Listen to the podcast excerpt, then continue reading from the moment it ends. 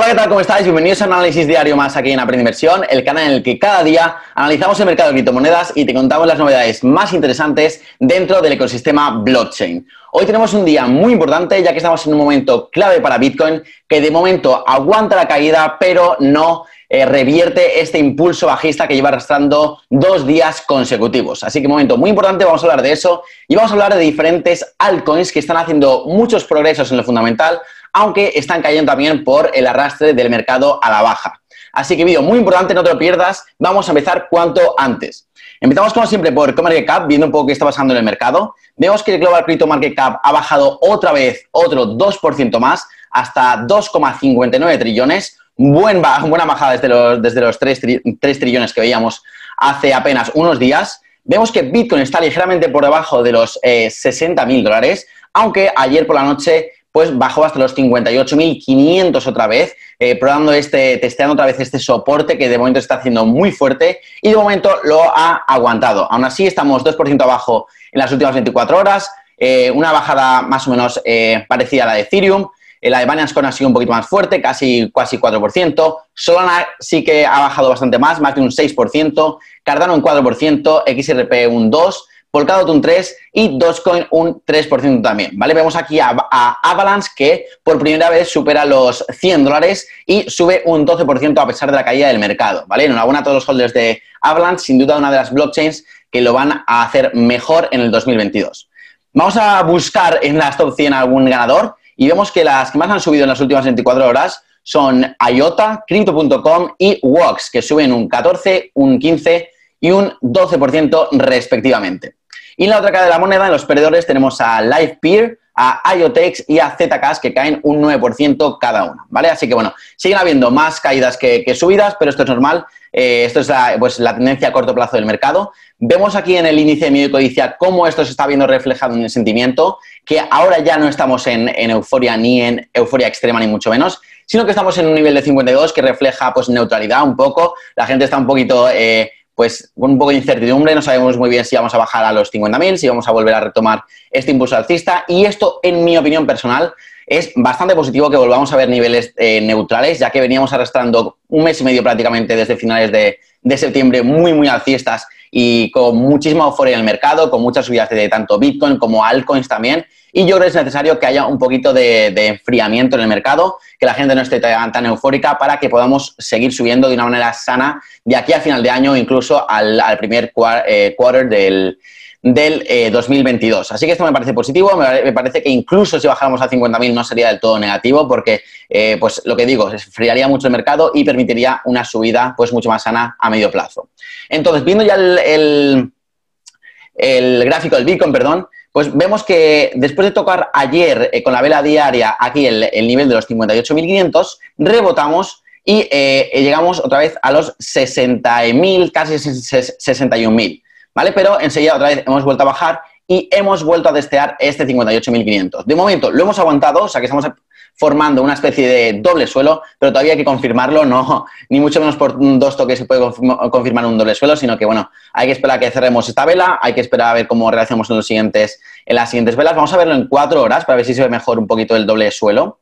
Aquí lo vemos, vemos como aquí hemos tocado y aquí hemos vuelto a tocar. De momento, eh, pues subimos aquí con un poquito de aumento del volumen, pero tampoco se puede confirmar. Así que de momento yo me quedo a la espera y no hago ningún movimiento relacionado con, el Bitcoin, ¿vale? Entonces, bueno, vamos a ver cómo cerramos esta vela. Sería muy positivo cerrarla aquí en, eh, por encima de los 60.000 sobre todo. Y en los próximos días, como ya os digo, la clave va a ser romper antes los 63.000 que los 58.500, ¿vale? Ahí va a estar la clave de estos días.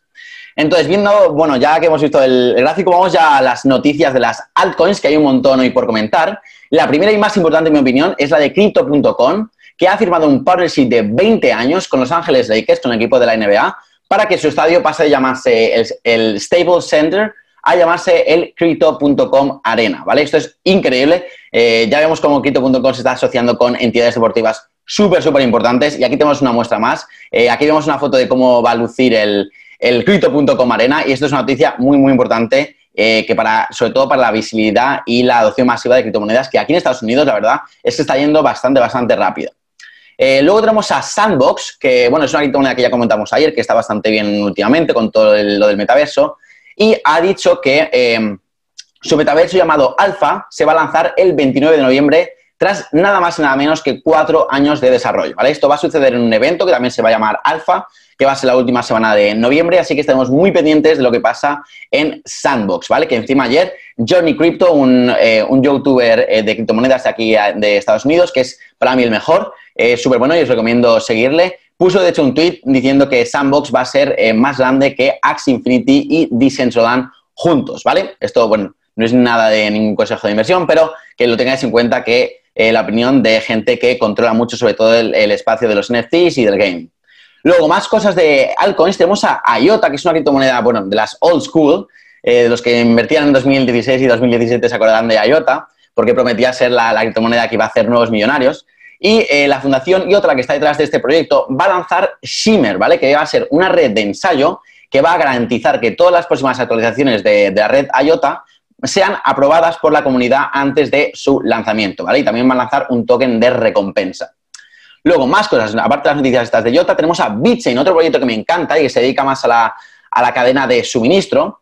Eh, es uno de los proyectos, como pongo aquí, que, más me gustan y se acaba de actualizar al mecanismo de consenso Proof of Authority 2.0, que es supuestamente el más ecológico, ¿vale? Luego hay que verlo bien si es el más ecológico, pero bueno, o en otro vídeo podemos indagar un poco más entre las diferencias entre Proof of Authority y Proof of Stake y Proof of Work si queréis, pero bueno, es un, yo creo que es un movimiento bastante inteligente por parte de, de. Y luego os traigo dos novedades relacionadas con diferentes exchanges eh, centralizados, perdón, como son KuCoin y Binance, que yo creo que, que son ahora mismo los principales y son los que mm, yo recomiendo, la verdad. Eh, un Binance un poco más para las monedas principales y luego KuCoin más para encontrar gemas, que es la mejor ahora mismo para las gemas.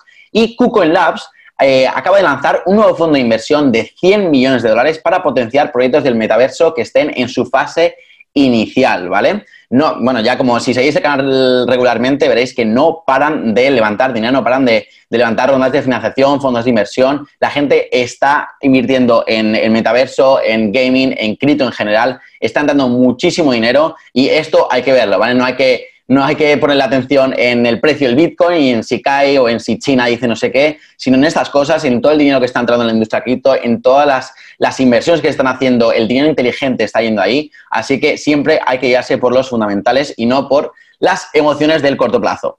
Y bueno, luego ya la última relacionada más con Binance es que Z, o sea, CZ, que es el CEO de Binance, ha revelado que la, plataforma ha perdido aproximadamente el 3% de los usuarios después de haber hecho obligatorio el KYC. El KYC es el Know Your Customer, que es como una ficha en la que tú tienes que poner tus datos básicamente y los entregas a Binance. Esto no lo tienes que hacer en los exchanges descentralizados y por eso yo, la verdad, prefiero utilizar estos DEXs, como se llaman, eh, exchanges descentralizados, como por ejemplo Uniswap o PancakeSwap. ¿vale? De hecho, este 3% me parece que es un poco eh, bajo. Yo creo que si ha dicho 3% debe ser más o menos el 5 o incluso más. Así que bueno, eh, Binance está ahora mismo en una, etapa que está un poco teniendo problemas con los reguladores. Ya tuvo problemas en el Reino Unido, parece que los ha solucionado. Y ahora en diferentes eh, pues, regiones está teniendo también que hacer eh, ajustes, en su, sobre todo en su KYC y en su protección de datos de los clientes. Así que bueno, veremos cómo van estas dos, aunque la verdad es que Binance es un auténtico pues, tsunami es, una, es un avión de, proyecto, así que también me gusta mucho y el CEO es, es una persona, la verdad, que, es muy, muy buena. Eh, así que nada, esto ha sido todo por hoy. Si te ha gustado el vídeo, dale like eh, y suscríbete si no estás todavía. Como os digo siempre, muchísimas gracias por estar ahí. Nos vemos mañana en el siguiente análisis diario. Y acuérdate, no te dejes dejar eh, llevar por las emociones y piensa siempre en lo fundamental y en el medio largo plazo. Así que nada, nos vemos mañana. Un saludo para todos.